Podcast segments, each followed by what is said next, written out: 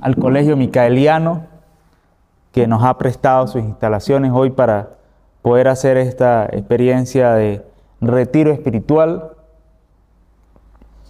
Como decíamos la vez pasada, el retiro espiritual es una palabra este, convencional. ¿sí? Salimos de, los sábados cotidianos, de, de hacer mercado y de las cosas que hacemos los sábados para encontrarnos en el Señor. Y yo siempre había tenido la ilusión de hacer algo parecido a esto, de hacer una, una reflexión de la Semana Mayor. Intenté hacer lo mejor que pude, ¿verdad? Pero es un acercamiento eh, basado en la liturgia de la Semana Santa. Entonces eh, podríamos comenzar preguntándonos, ¿qué es eso de la liturgia? La palabra eh, liturgia viene del griego, leiton ergon. Leighton Ergon. Significa la obra del pueblo. Lo que el pueblo hace cuando se reúne. ¿Sí? Es una palabra que tiene su origen no en la, no en, en la vida religiosa, sino que tiene su origen en el mundo político. La liturgia era lo que se hacía cuando el emperador romano se hacía presente en la basílica o en el lugar en donde se presentaba. Entonces, ellos tenían todo un ritual que se hacía para, para cuando el emperador se hacía presente. Esa palabra le resultó a la iglesia muy conveniente para eh, usarla en los momentos en los cuales el Señor se hace presente. Porque lo que hacemos no lo hacemos de cualquier modo. O sea, nosotros, la, liturgia es lo que hacemos. ¿Y por qué lo hacemos así? Ya no tiene que ver con liturgia, ya tendría que ver con la reflexión de eso que estamos haciendo. Entonces la iglesia desde, un principio empezó a hacer cosas, los judíos cristianos empezó a hacer cosas que los judíos no hacían.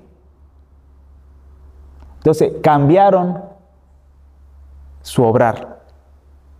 Cambiaron cuando se reunían, no, se basaron en la, en la, liturgia sinagogal, en la, en la, liturgia de la sinagoga, se basaron en eso, era lo que conocían, la reflexión de la palabra, pero le agregaron otra cosa diferente, la segunda parte de la misa, la fracción del pan, que no está en la liturgia judía.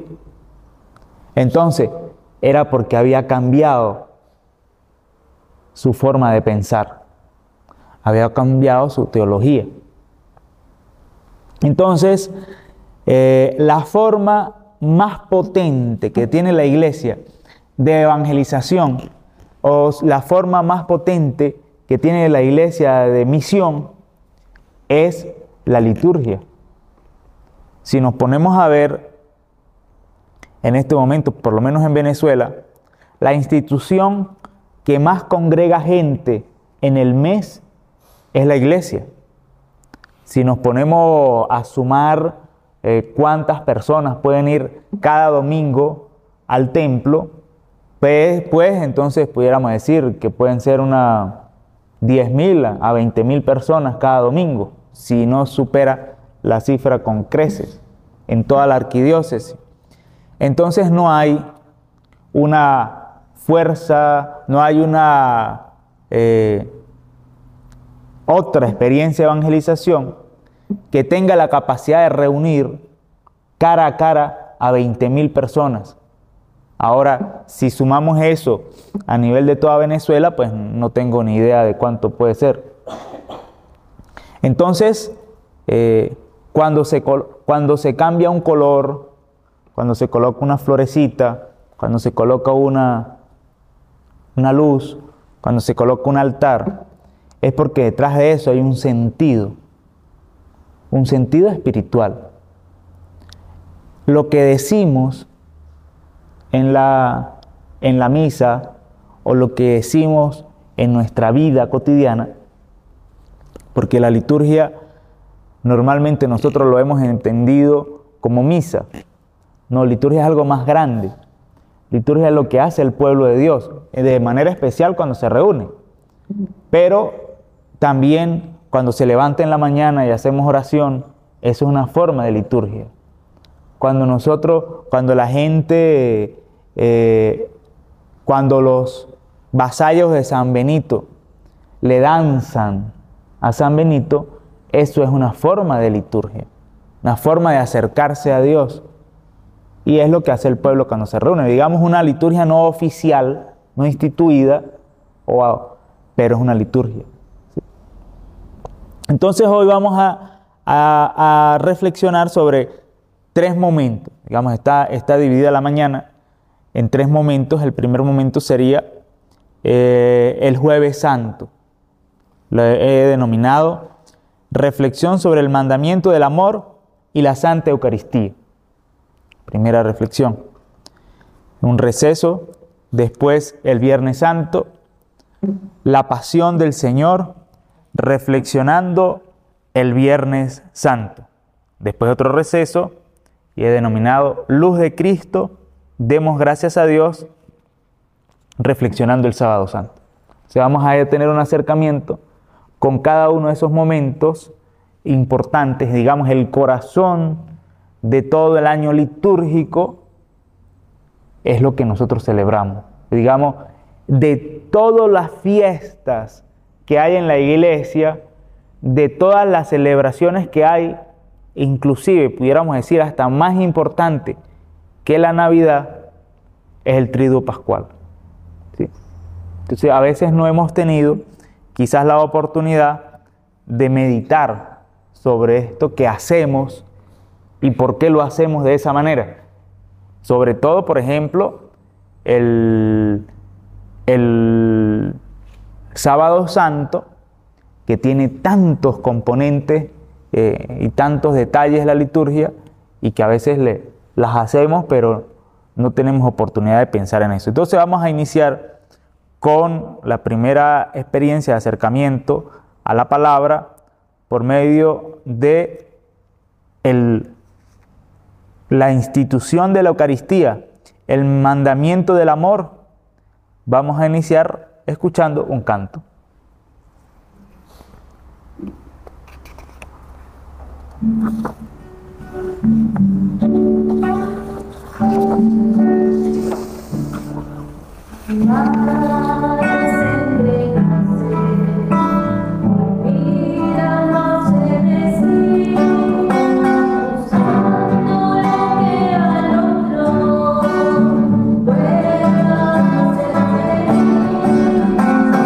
Buscándolo.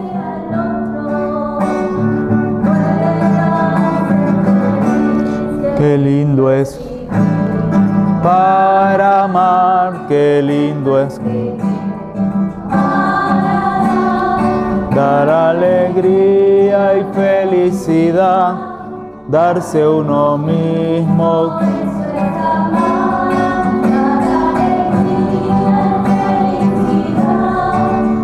algo mismo desees amar.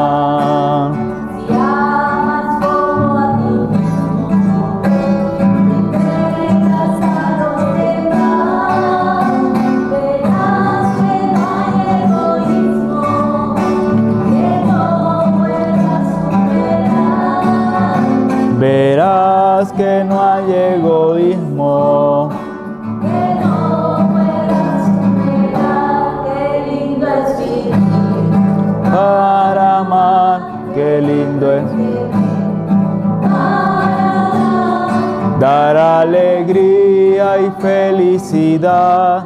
Darse a uno mismo, eso es amar. Darse alegría y felicidad. Darse a uno mismo es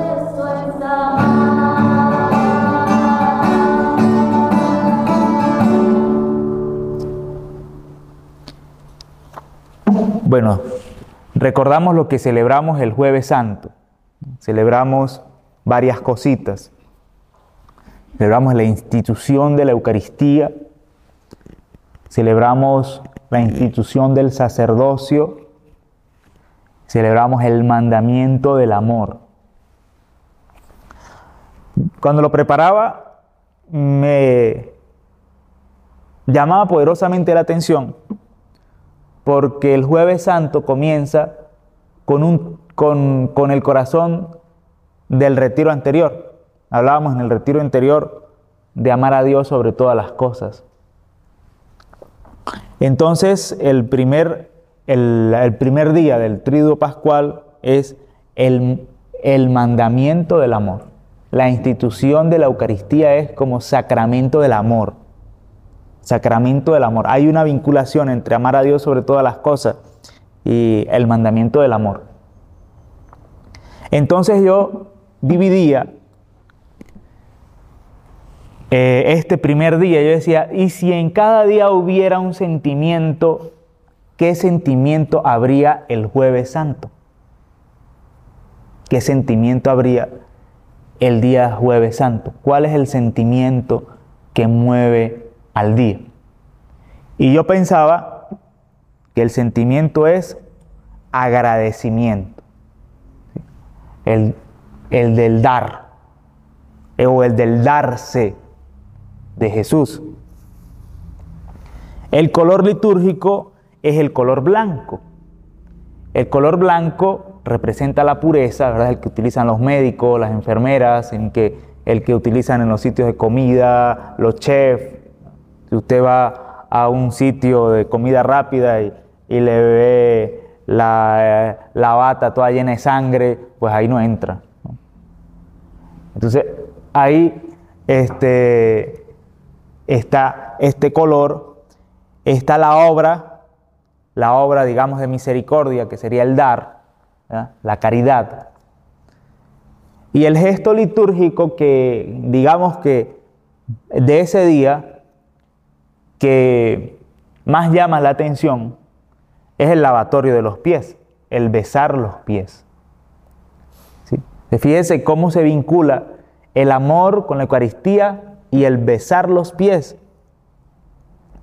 Decía, si hubiera un elemento musical, entonces sería el canto del Gloria.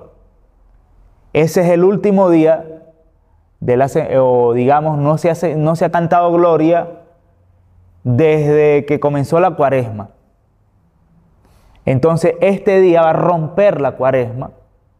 Se canta el gloria, pero es un canto de gloria como diferente porque hay un agradecimiento como mezclado con tristeza porque es la cena del Señor y Jesús está como despidiendo, ¿no? Y la tonalidad es una tonalidad mayor, tonalidad alegre. Una frase que yo eh, pensaba, importante del día, frase del día, lo encontramos en el Evangelio de, de Juan. Ustedes serán felices si sabiendo estas cosas la practican. Ustedes serán felices si sabiendo estas cosas las practican. Fíjense que hay muchas propuestas de felicidad en el mundo, muchísimas propuestas de felicidad.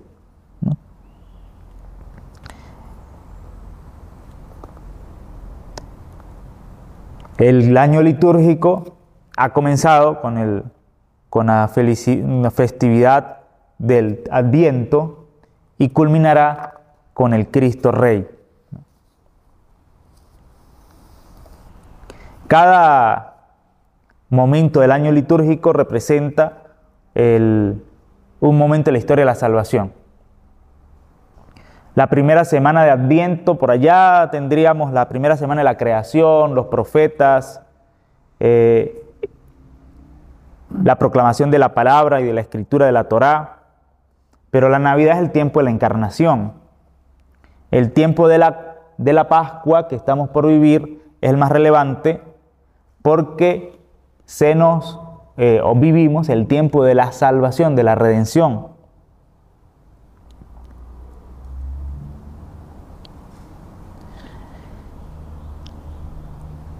Desde, si nosotros pudiéramos decir cómo, cómo vivimos un acompañamiento durante todo el día, sería interesante, sería interesante, por ejemplo, este jueves santo, a ejemplo de la, de la última cena, comenzar en oración y desayunando pan. Y en ese momento del desayuno, pues recordar o tener presente lo que vamos a celebrar en la noche como comunidad. Y pensaba yo que en muchas familias nuestras tiene como tradición, por lo menos aquí en Mérida, Venezuela, eh, la celebración de los siete potajes. Siete platos de comida diferente el día de la noche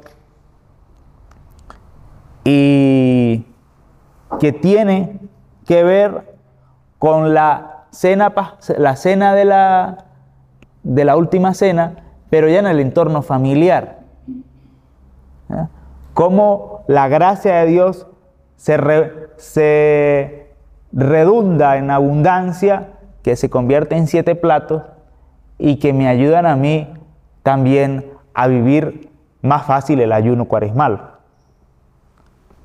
que es obligatorio para el viernes, ¿no? Entonces, eh, este día, este día jueves, jueves santo, tiene mucho contenido simbólico. El acercamiento que haremos será por la... Los textos litúrgicos tienen toda esta profundidad. Y cuando termina el momento de la, de la, del acto penitencial, hay una oración que se llama colecta. La oración colecta, la colecta, la oración colecta es la que recoge la intención del día. Eh, y se proclama antes de la palabra. La colecta significa comunidad. Y hay quienes dicen que la predicación del sacerdote debería orientarse según la, esta oración. Entonces la oración colecta del día jueves versa de la siguiente manera. Dice así, Dios y Padre nuestro, nos hemos reunido para celebrar la Santísima Cena del Señor, en la que tu Hijo único, antes de entregarse a la muerte, confió a la iglesia el nuevo y único sacrificio, banquete pascual de su amor. Te pedimos la gracia de recibir plenamente la caridad y la vida que brotan de este misterio tan grande. Por Jesucristo nuestro Señor. Amén. Quiero decirles que si hay alguna cosa que yo diga y que no se entienda, pues me pueden preguntar o me pueden, decir. Entonces dice, encontramos en la oración colecta el contenido de todo lo que vamos a celebrar en este día. Dice, el primero, Dios y Padre. Es una oración dirigida a nuestro Padre Dios y Señor. Dice, nos hemos reunido para celebrar. Nos hemos reunido para celebrar. ¿Quiénes?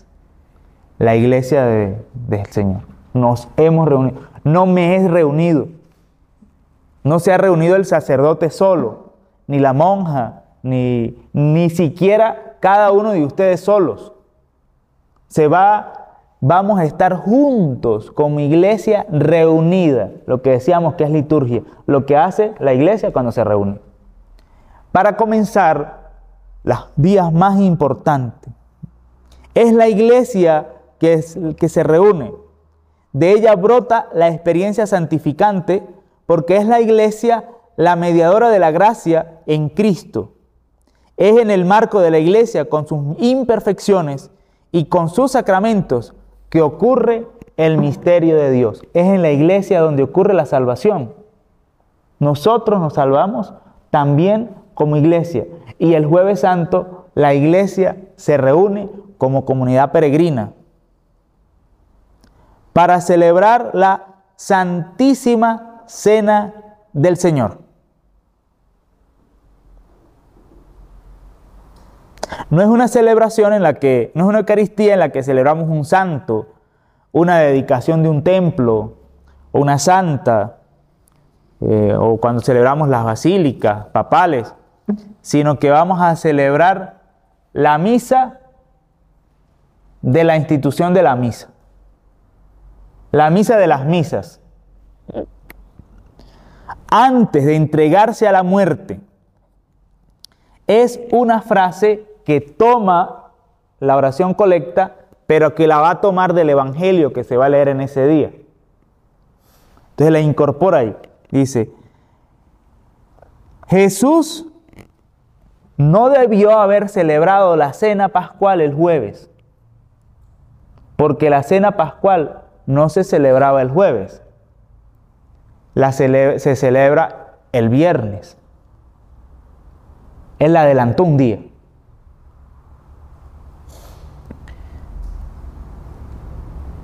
Entonces yo me preguntaba, ¿por qué Jesús adelantó la cena un día? Esto lo vamos a reflexionar en unos minutos cuando eh, leamos el Evangelio del día. Y dice, Jesús incorpora en la última cena el gesto del lavatorio de los pies. Tampoco eso está en, en el rito judío. Él está metiendo algo nuevo en un rito milenario que no se debía cambiar.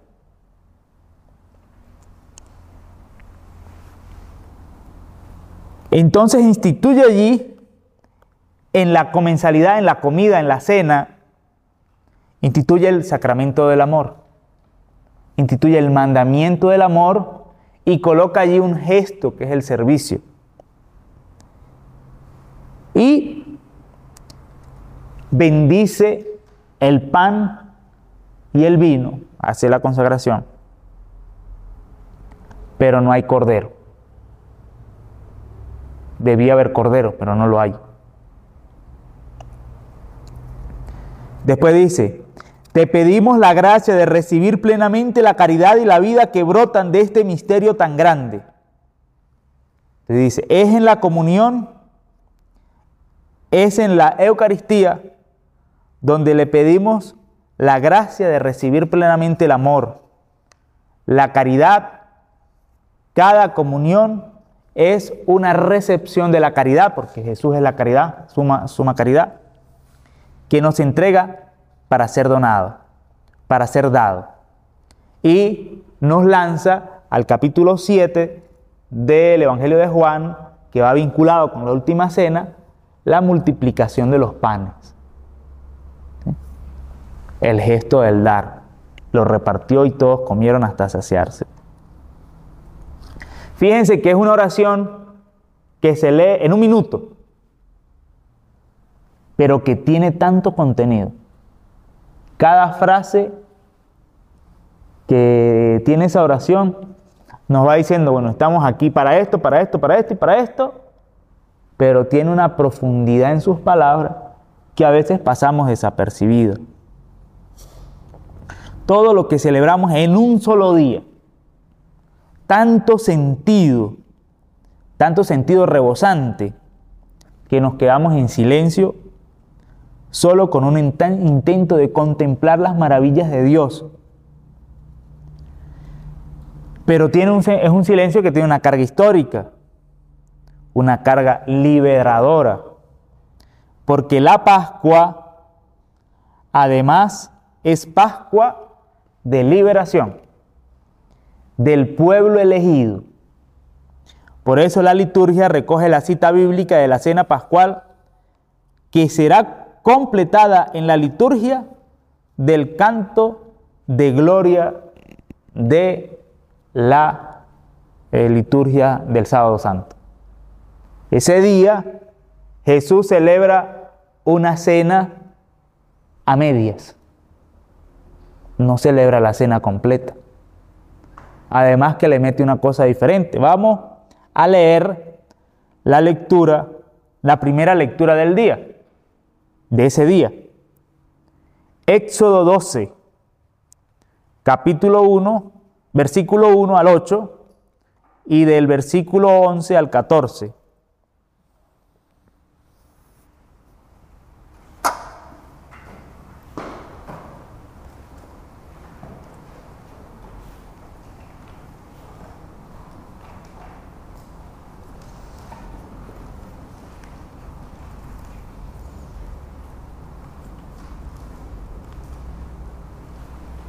Después de la lectura, Éxodo 12. Éxodo 12,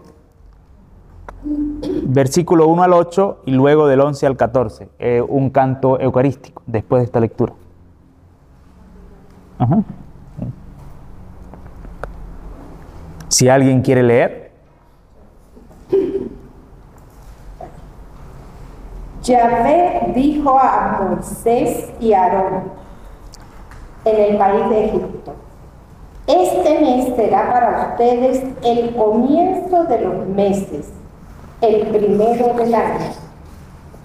Hablen a la comunidad de Israel y díganle, el día décimo de este mes, tome cada uno un cordero por familia, un cordero por casa.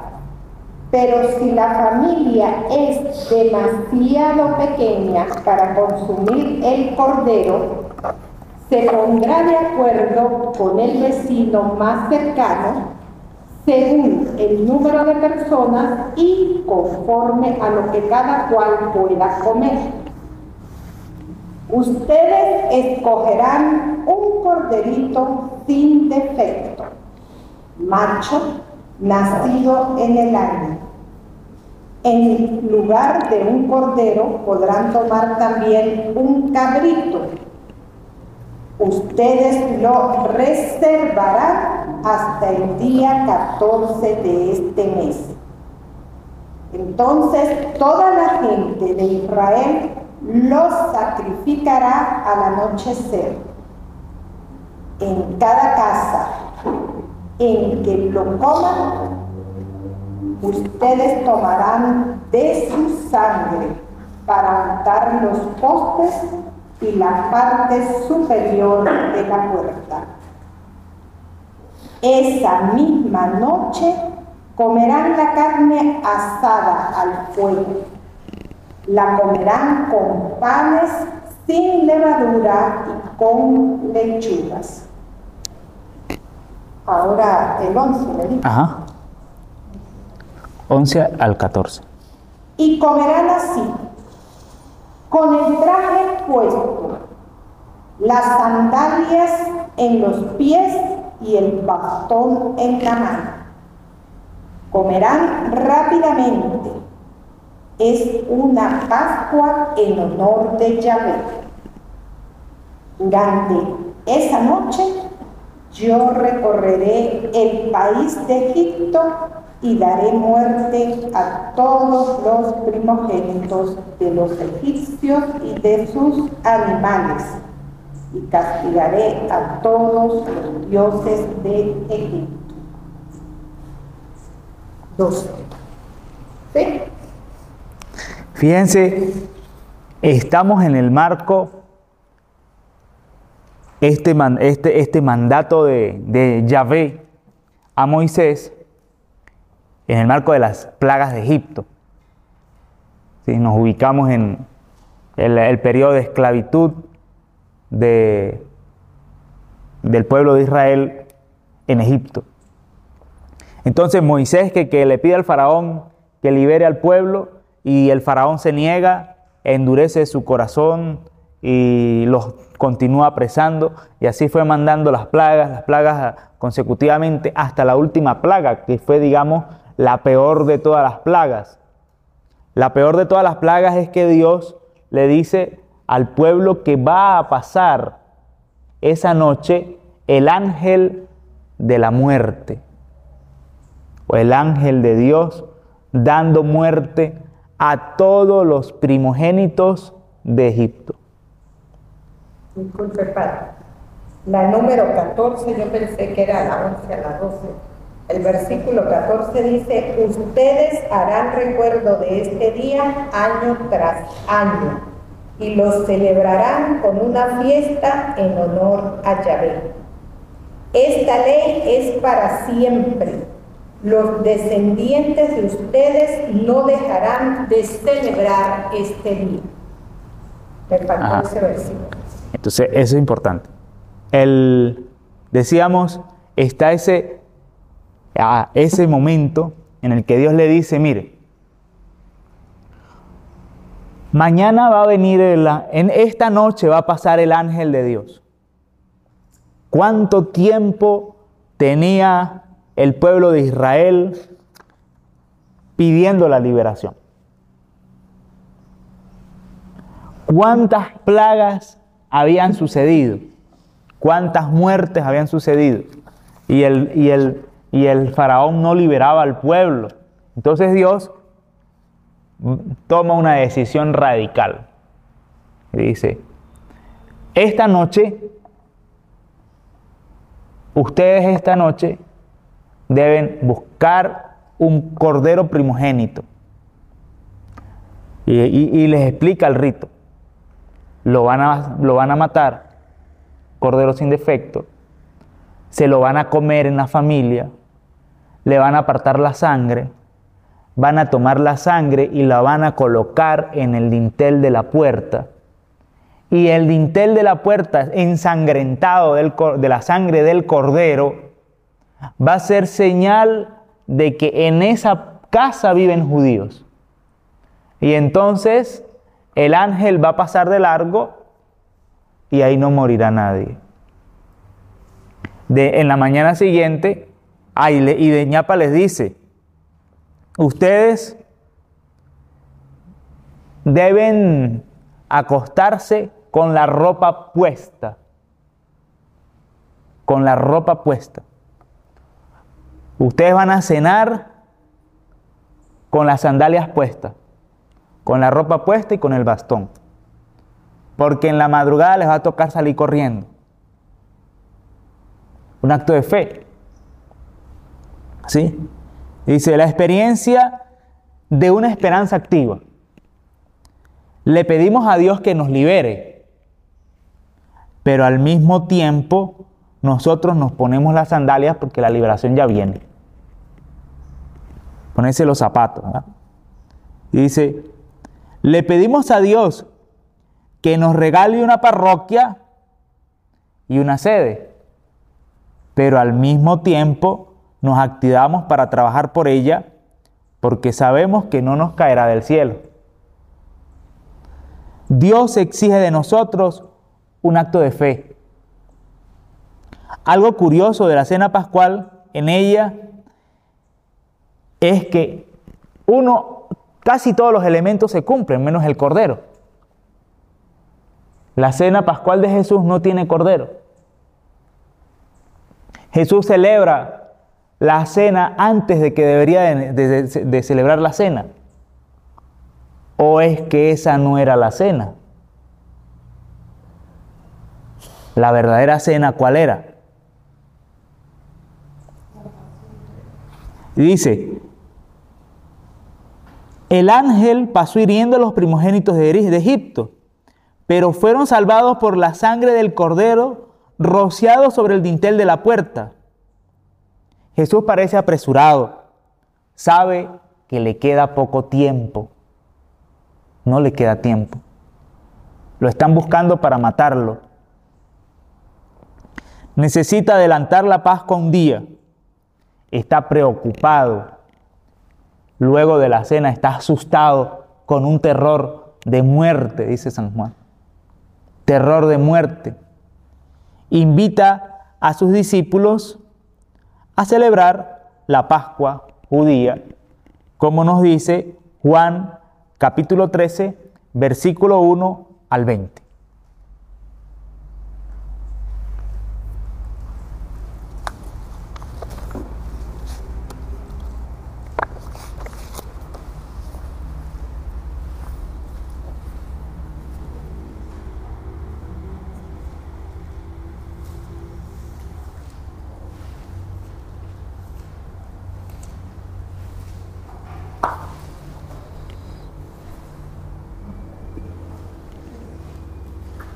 Juan capítulo 13, versículo 1 al 20. Si alguno quiere leer. Antes de la fiesta de Pascua, sabiendo Jesús que había llegado su hora de pasar de este mundo al Padre, él, que había amado a los suyos que quedaban en el mundo, los amó ante fin. Durante la cena, cuando el demonio había inspirado a Judas Iscariote, hijo de, Hijo de Simón, el propósito de entregarlo, y sabiendo Jesús que el, el Padre había puesto todo tus manos y que había venido de Dios y volvía a Dios, se levantó de la mesa, se sacó el manto y tomando una toalla se la ató a la cintura. Luego echó agua en el recipiente y empezó a lavar los pies a los discípulos y a secárselos con una toalla que tenía en la cintura. Cuando se acercó Simón y este le dijo, Tú, Señor, ¿me vas a lavar a mí? Jesús le respondió, no puedes comprender ahora lo que estoy haciendo, pero después lo comprenderás. No, le dijo Pedro, tú jamás me lavarás a mí. Jesús le respondió, si yo no te lavo, no podrás compartir mi suerte. Entonces, Señor, le dijo Simón, no solo los pies, sino también las manos y la cabeza. Jesús le dijo, el que no, no necesita lavarse más que los pies, porque está completamente limpio. Ustedes también están limpios, aunque no todos. Él sabía quién lo iba a entregar. Por eso había dicho, no todos ustedes están limpios. Después de haberles lavado los pies, se puso el manto, volvió a la mesa y les dijo, comprenden lo que acabo de hacer con ustedes. Ustedes me llaman maestro y señor, y tienen razón porque lo soy. Si yo, que soy el señor y el maestro, he lavado los pies, ustedes también deben lavarse los pies unos a otros. Les he dado el ejemplo para que hagan lo mismo que yo hice con ustedes. Les aseguro que el servidor no es más grande que su señor, ni el enviado. Ustedes serán felices. Sí, sabiendo estas cosas, las traemos. No lo digo por, no lo ustedes. Yo conozco a los que he elegido, pero es necesario que se cumpla la escritura que dice, el que comparte mi pan se volvió contra mí. Les digo esto desde ahora, antes que suceda, para que cuando suceda crean que yo soy. Les aseguro que el que reciba al que yo envié, me recibe a mí, y el que me recibe, recibe al que me envió. Palabra de Dios. Creo que había pedido un canto y no lo, no lo dejé cantar.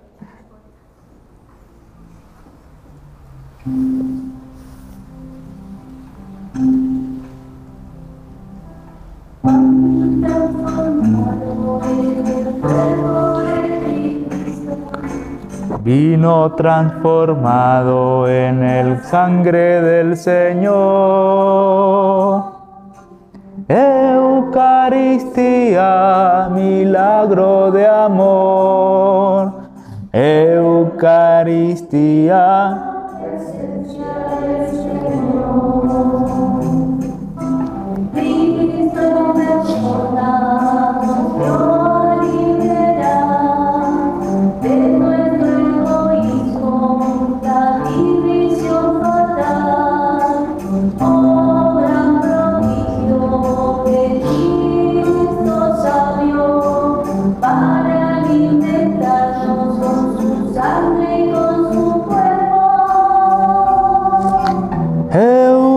Eucaristía, milagro de amor.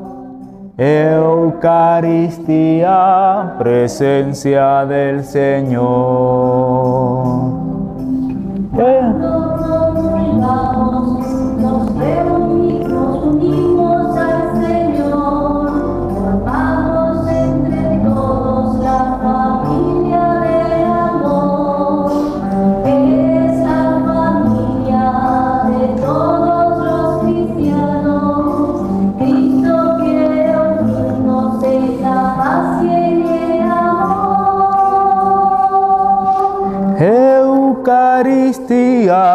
Milagro de amor.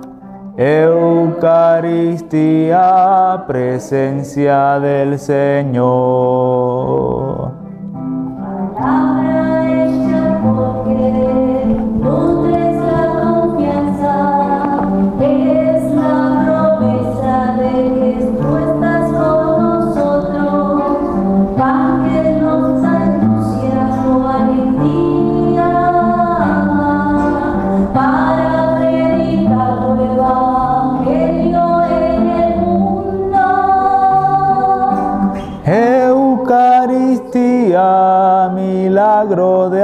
Amor. Eucaristía, presencia del Señor. Eucaristía, Eucaristía, presencia del Señor. Jesús en esa cena pascual hace varias cosas raras. Varias cosas raras. Adelanta la cena, no cumple el rito como lo manda las escrituras, como lo manda la tradición. No hay cordero. Y de ñapa incorpora algo que no estaba en el rito, que es el lavatorio de los pies de sus discípulos. Y es que Jesús le ha dado énfasis a amar a Dios sobre todas las cosas y al prójimo como a ti mismo. Y el, y el, y el amar a Dios sobre todas las cosas en el pueblo judío tiene muchísimos ritos. Tiene ritos de lavado de manos, de purificación, purificación de los pecados. Todo eso tiene que ver con el, con el mandamiento del amor. Pero el mandamiento de amor, del amor de Dios a los hermanos no tiene rito. No hay rito del amor a Dios, de- de- del amor a los hermanos. En la, en la realidad cultural familiar. Y curiosamente, el rito nos entra más fácil, porque ataca la parte no lógica del... Es potenciar la caridad desde el culto, pero desde un culto muy particular, porque no es un culto en el templo, porque la tradición judía del Cordero Pascual no es, un, no es una tradición del templo. Faltarán muchos años para que haya templo. Es una tradición de la familia, no del templo. Es una, es una tradición que ocurre en el seno de la casa y en el seno de los vecinos. Si el cordero no alcanza para todo o si sobra mucho cordero, invita a los vecinos. Es una tradición de barrio, de, pueblo, de tribu. Vamos a matar a este animalito, vamos a sacrificarlo, vamos a, a tomar agua con sal y hierbas amargas. Vamos a partir el cordero, vamos a comer pan sin levadura. Y, y es que la célula fundamental de la sociedad judía estaba cimentada en el hombre pero en una cimentada bajo la tónica de la, del poder y de la sumisión en el papá, el pater familia. Y así sobre esta célula fundamental, toda la, dinámica relacional judía se basa en el poder. Tanto así que el pueblo le pidió a Dios que le mandara un rey cuando Dios no quería, más adelante. Pero si ustedes van a, a ser oprimidos por los reyes, si yo soy tu rey, dice Dios, ya ve del Antiguo Testamento, ¿por qué ustedes quieren un rey?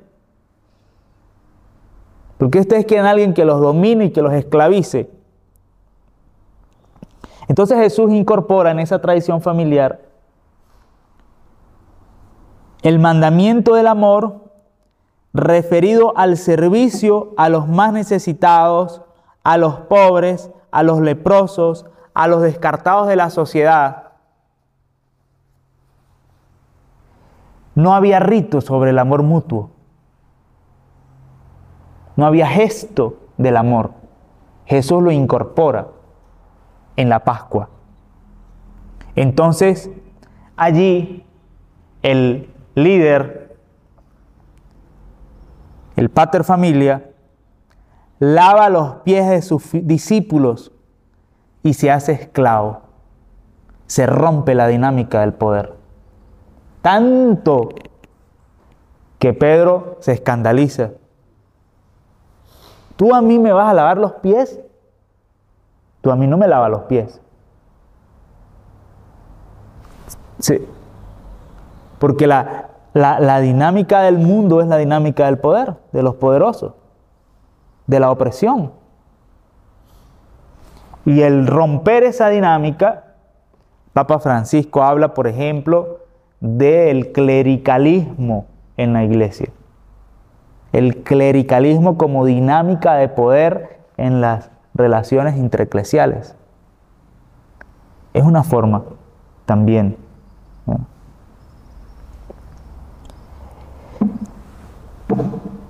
Es cambiar una dinámica es lo que él ya venía haciendo, de ir predicando en la periferia, de ir tocando a los leprosos, pero esta vez convirtiéndolo en un rito, en una liturgia. Esa dinámica es Jesús, que es rey, pero que no anda diciendo yo soy rey, reconozcanme como rey, sino que Él es rey y ya.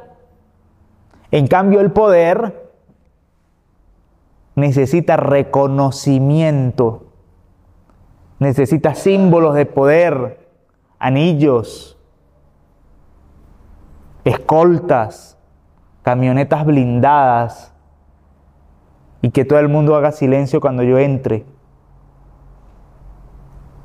Un guardaespaldas en cada puerta yo necesito. Todo eso es una liturgia. Cuatro motos, una ambulancia, dos carros, tres carros blindados, cuatro motos, otras, una procesión del mundo. Porque yo soy el poderoso.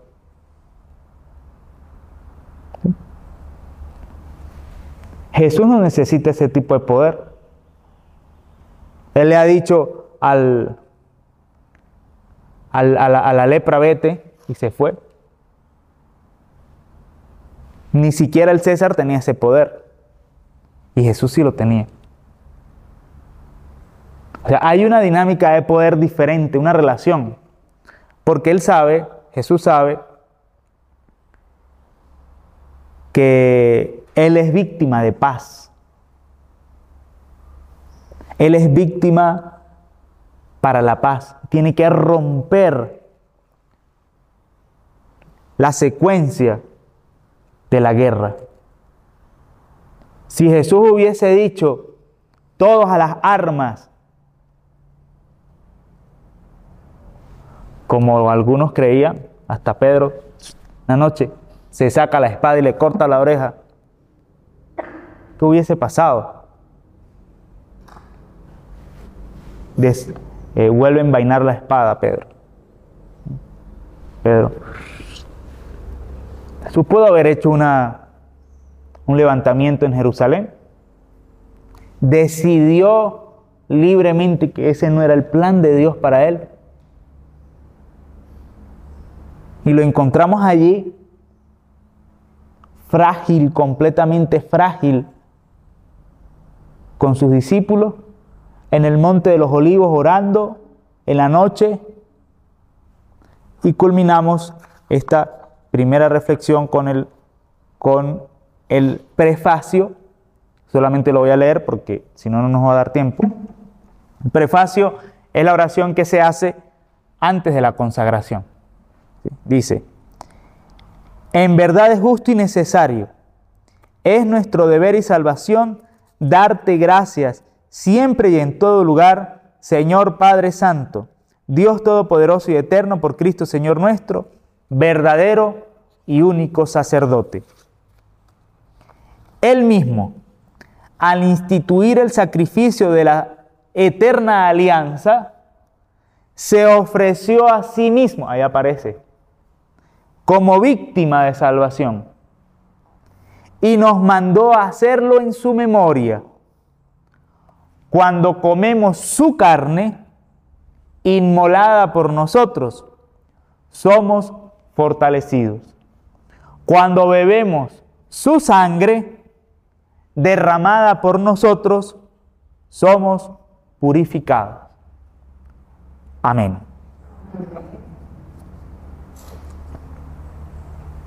Y culminamos con la oración después de la comunión. Padre Providente, concédenos que así como hoy nos alimentas en esta cena de tu Hijo, también seamos saciados en la fiesta de la eternidad. Por Jesucristo nuestro Señor. Gloria al Padre y al Hijo y al Espíritu Santo.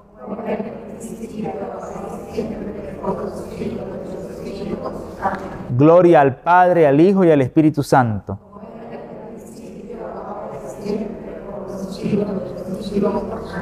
Gloria al Padre, al Hijo y al Espíritu Santo.